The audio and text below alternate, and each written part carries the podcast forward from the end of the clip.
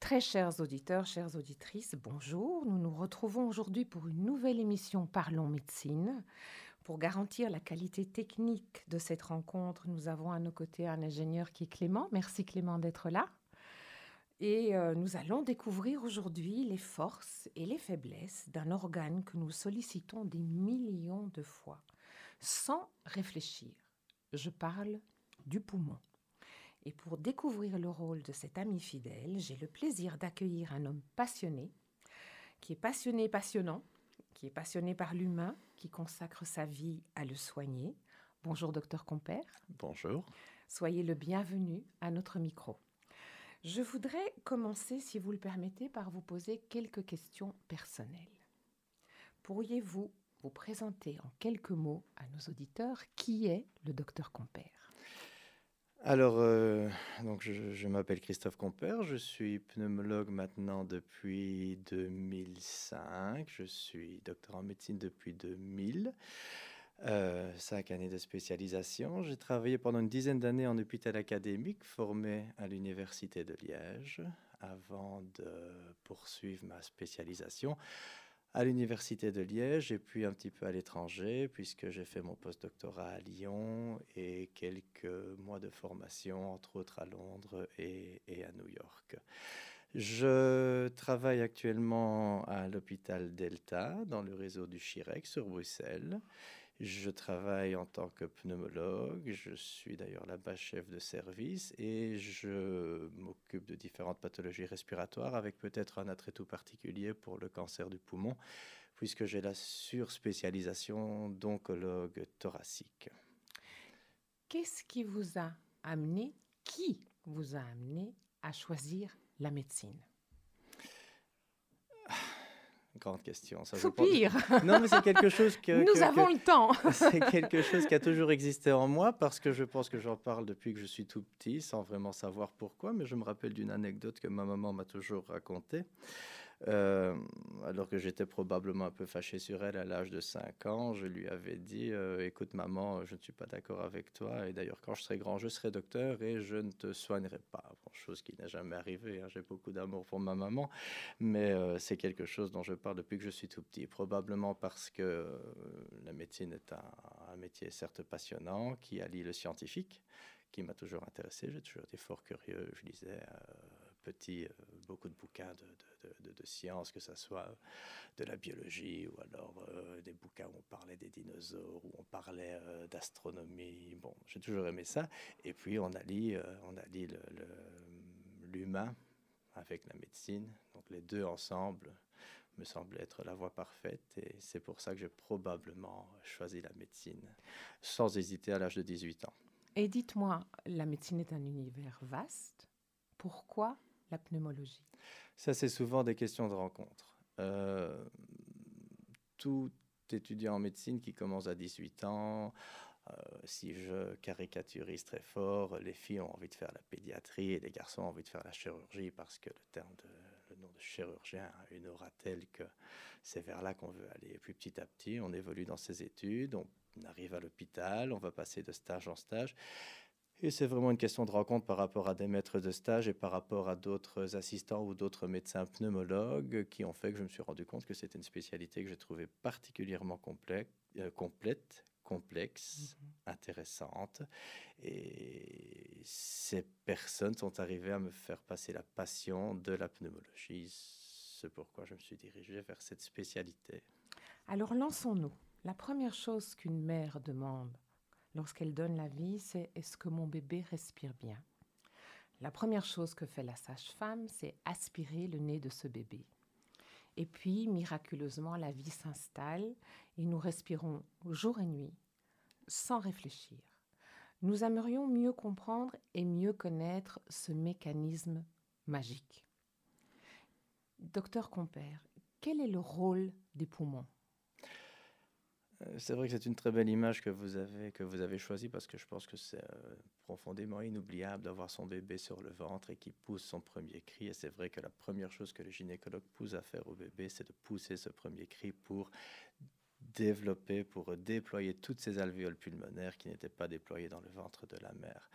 Alors, comment fonctionnent les poumons? Donc, les poumons sont au nombre de deux, se situent dans le thorax, entourent le cœur, et ces poumons ont pour rôle de permettre à l'oxygène qui se trouve dans l'air ambiant et que vous respirez, à l'oxygène de passer via des tuyaux qu'on appelle les bronches, tuyaux qui aboutissent dans de toutes petites unités qu'on appelle les alvéoles pulmonaires.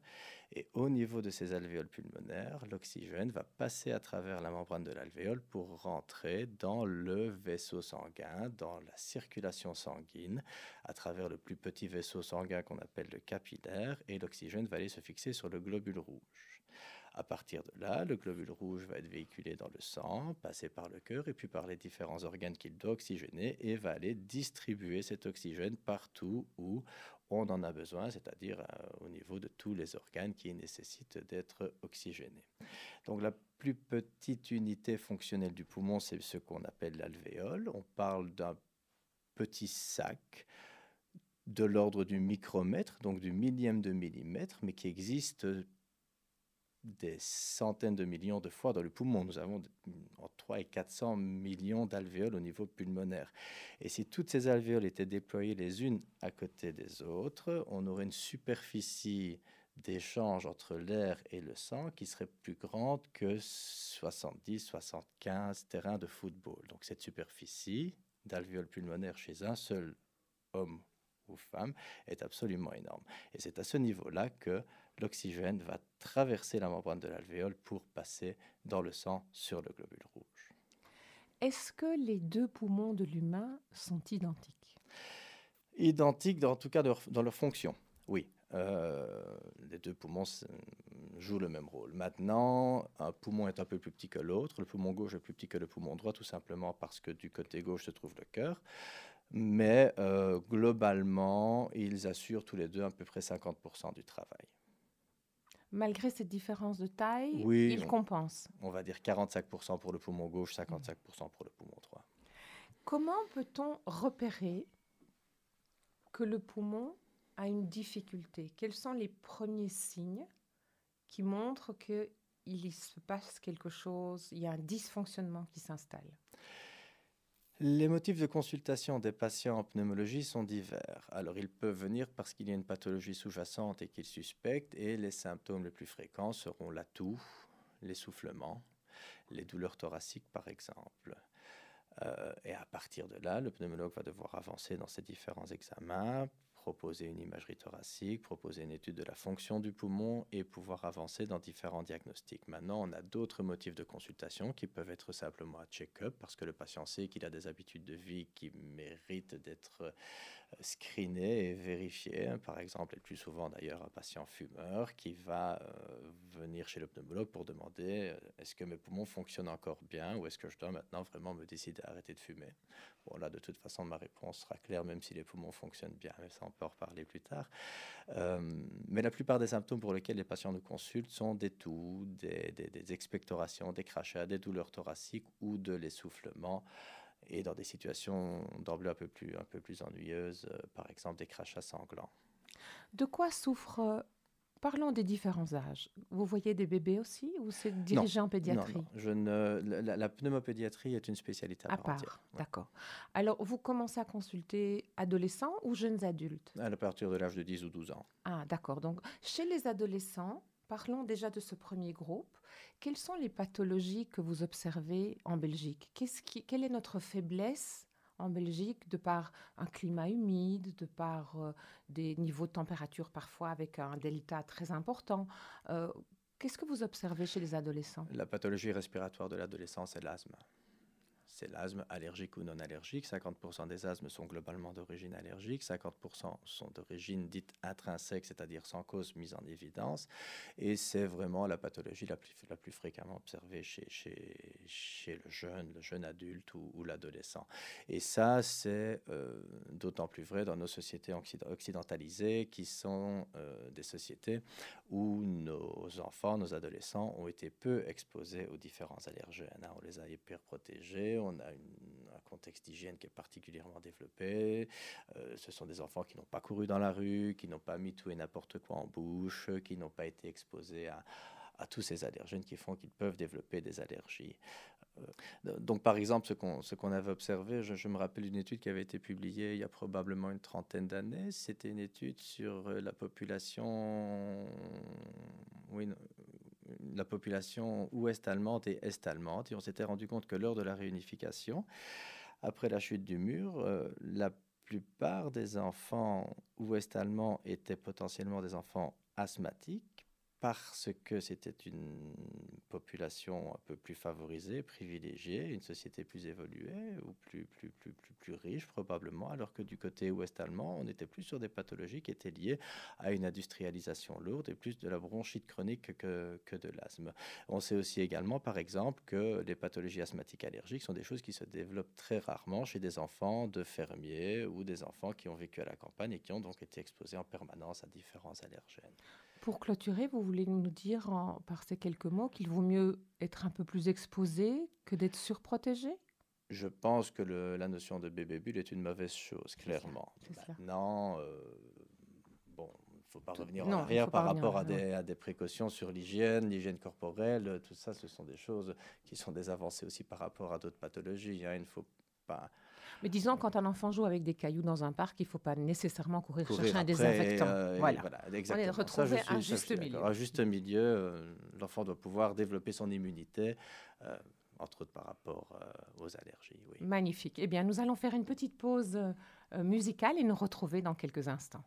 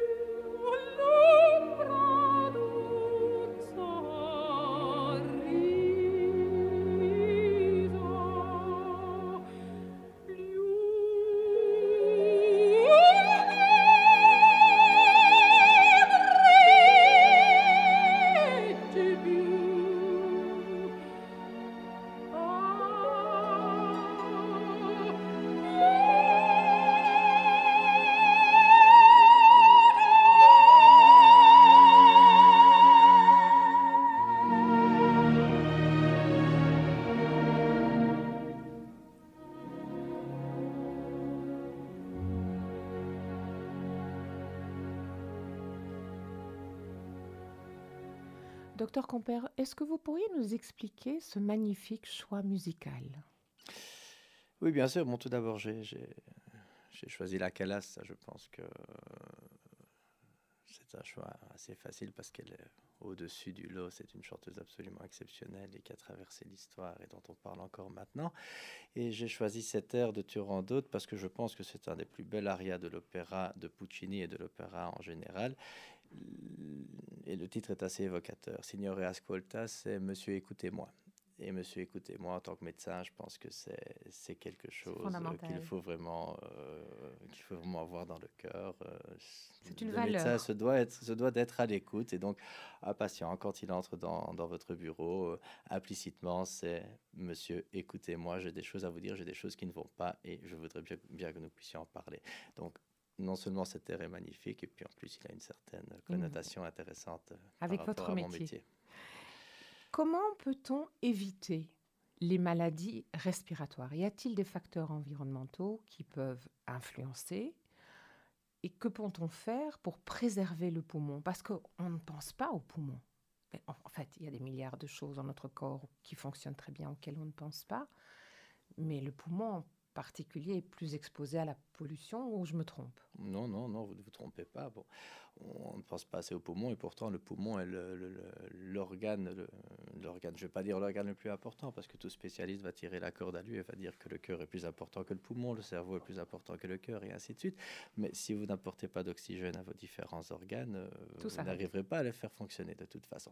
Alors comment, comment se protéger des maladies respiratoires? Il faut savoir que dans ma pratique quotidienne, je soigne grosso modo 50% de pathologies liées au tabac, 50% de pathologies non liées au tabac et qui n'ont pas nécessairement de facteurs de risque spécifiques. Ce sont des maladies qui peuvent arriver euh, comme euh, la fibrose pulmonaire par exemple pour des raisons qu'on ne connaît pas encore et qu'on n'arrive pas encore à élucider. Maintenant, c'est vrai qu'il y a des facteurs de risque qui sont clairement toxiques et nocifs pour le poumon, à commencer par le tabac, quand on sait que 90% des cancers sont, sont, liés au tabac, même si cette propension tend à diminuer. Hein. on a de plus en plus de, tabac chez, de cancer chez les non-fumeurs. Euh, le tabac reste un gros facteur de risque. Excusez-moi, qu'est-ce que ce que vous venez de dire est très important. Comment expliquer qu'il y ait de plus en plus de cancers de poumon chez les non-fumeurs, alors que ça fait des générations qu'on nous dit vous fumez, vous allez avoir un cancer du poumon? Ça reste un facteur de risque extrêmement important, mais c'est justement ce sur quoi j'allais arriver, c'est qu'il y a d'autres facteurs de risque qui existent également et qui sont en train de se développer de plus en plus. Ce sont les particules fines, c'est la pollution, c'est le diesel. Euh, c'est le. C'est le. Vous parlez du diesel. C'est le dioxyde d'azote. Oui. Vous parlez du diesel. Vous voulez dire qu'aujourd'hui, les villes sont tellement surchargées de voitures que toutes ces particules fines vont maintenant se polluer à un tel niveau qu'on le respire au quotidien? Et ce sont des facteurs de risque reconnus maintenant par l'OMS comme étant un facteur de risque du cancer du poumon ou de la BPCO, la bronchite chronique dont on pourra parler, plus, tard. Ce sont des facteurs de risque qui sont maintenant reconnus.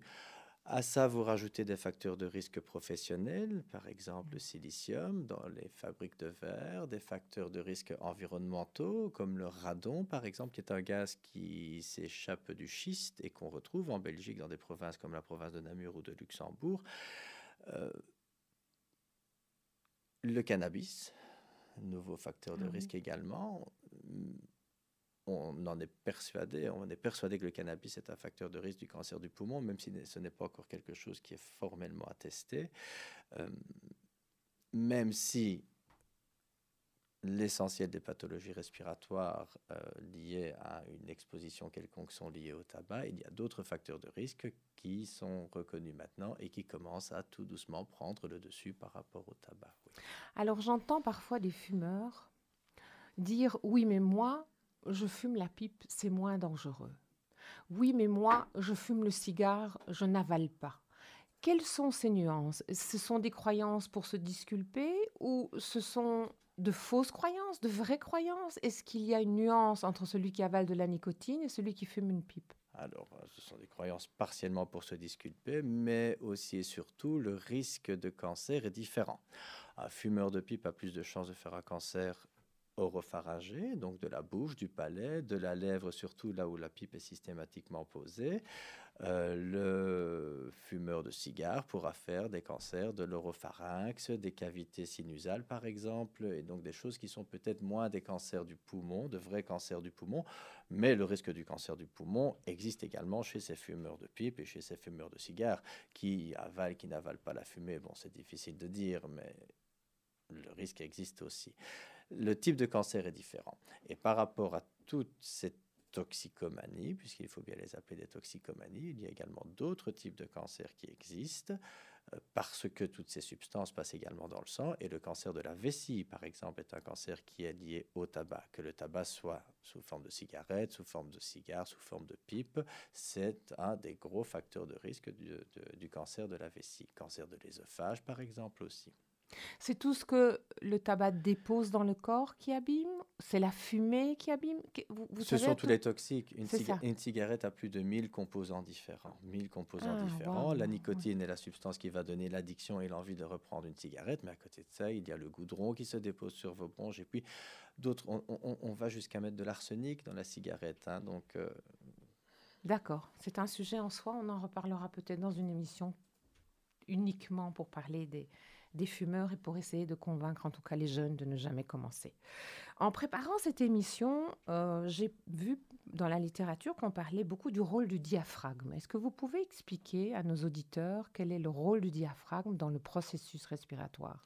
Alors le diaphragme est le principal muscle respiratoire. C'est un, gros muscle qui divise le thorax et l'abdomen et qui va se contracter, se dilater de façon à pouvoir tirer les poumons vers le bas et les remonter pour permettre à l'air de rentrer et de sortir de, des voies aériennes et des alvéoles. Euh, le diaphragme n'est pas tout seul. Vous avez beaucoup de muscles respiratoires accessoires, que ce soit les muscles pectoraux, les muscles dentelés, tous les muscles au niveau thoracique jusqu'au-dessus des épaules qui vont aider également à la respiration. Mais c'est vrai que lorsque le diaphragme est bloqué pour une quelque raison que ce soit, euh, ça rend la, respiration beaucoup plus difficile. C'est le moteur principal des poumons, oui, et qui fonctionne de façon tout à fait autonome sans même que vous n'ayez à y réfléchir, ce qui n'est pas le cas des autres muscles de votre corps. Quand vous voulez contracter votre biceps, vous devez y penser. Vous le décidez. Le diaphragme euh, fonctionne sans, sans, sans, que vous D'où le côté magique de votre spécialisation, parce que c'est absolument extraordinaire. L'humain se met en route, la machine démarre et elle fonctionne des millions de fois. Et elle ne s'arrête pas jusqu'à... Jusqu'à la fin, jusqu'à 120 ans. Qu'est-ce qui est à l'origine du cancer du poumon? Vous avez parlé de la cigarette. Il y a d'autres facteurs qui peuvent, d'autres paramètres qui peuvent faire que tout à coup, tout une, cellule, comme me disait hier dans une autre émission un médecin, pète un câble. Oui. voilà. Une cellule, qui se met à se diviser de façon tout à fait anormale. On a parlé déjà, on a déjà évoqué les principaux facteurs de risque. Hein. Tabac numéro un, ça reste le, le premier facteur de risque. On était il y a 10 ans d'ici, 90 euh, à 95 des, des, cancers du poumon étaient liés au tabac. On arrive maintenant à plus ou moins 70% des cancers du poumon qui sont liés au tabac. Les autres facteurs de risque, comme déjà dit aussi, c'est euh, les particules fines, c'est le dioxyde d'azote, c'est le, diesel, le radon, euh, le mhm. gaz de schiste. Donc ce sont tous les, les, paramètres environnementaux dont vous avez parlé font que le cancer démarre. Et ce dont on n'a pas parlé il y a quelques minutes, c'est l'amiante, évidemment mhm. aussi. L'amiante euh, dont on voit maintenant les dégâts, puisque l'apparition du cancer lié à l'amiante peut prendre jusqu'à parfois 30 ans. Et comme on a mis du temps à comprendre que l'amiante, ou en tout cas à, accepter que l'amiante était cancérigène et à le faire reconnaître, eh bien c'est seulement depuis une dizaine, quinzaine d'années qu'on a vraiment les premiers cas de cancer liés à l'amiante et qu'on a une explosion de ces mésothéliums, donc de ces cancers de la plèvre qui est la membrane qui entoure le poumon. Est-ce que ces cancers guérissent bien, quelle que soit leur origine? Où en est-on au niveau de la, des résultats? Ça doit être frustrant pour un médecin. on en est mille fois plus loin que là où nous en étions dans les années 90. Nous avions des courbes de survie où on ne pouvait faire que de la chimiothérapie à l'époque, où on opérait, où on faisait de la chimiothérapie à peu de choses près, et les chimiothérapies avaient des taux de survie à 5 ans qui étaient inférieurs à 1%. Mhm. Donc c'était un pronostic catastrophique. C'était le cancer le, plus, le plus meurtrier, peut-être avec le cancer du pancréas.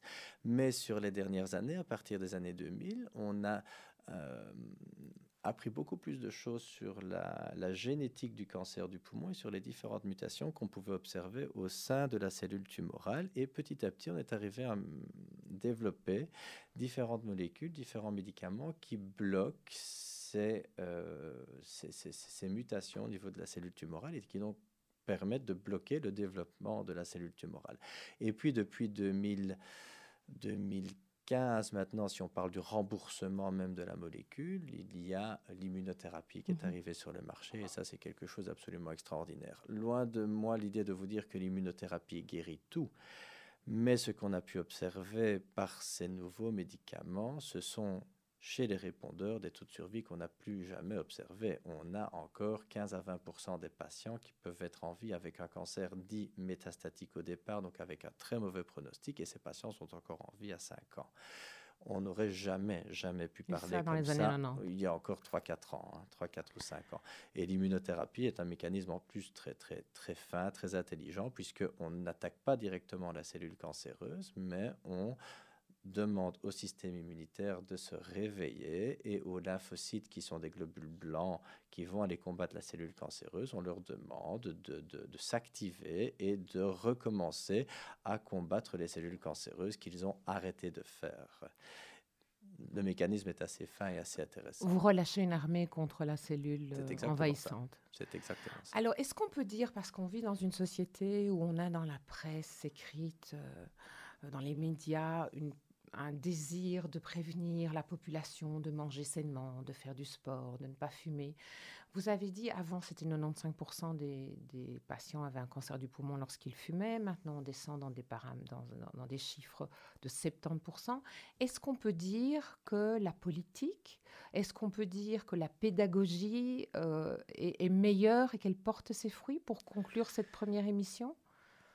Je pense que ça ne peut pas être pire que ce qu'on faisait dans les années 70, 80, 90. Maintenant, on essaye vraiment d'éduquer à l'école les enfants quant à l'importance de ne pas commencer à fumer. Ce n'est pas une réussite de 100% loin de là.